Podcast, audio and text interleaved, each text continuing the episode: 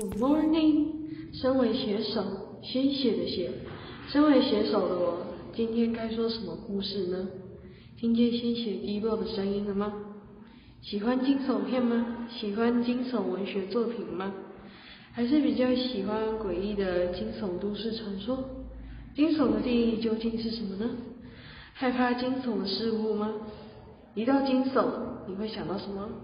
蝎子、蜘蛛、电锯杀人魔、密室杀人，还是恐怖童话？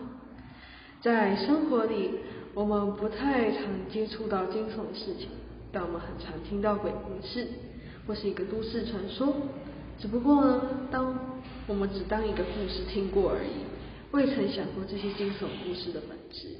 没想过也好，毕竟当你深入了解这些故事的本质，也许会发现一些诡异的传说，下一秒就会出现在自己的身边，也说不定哦。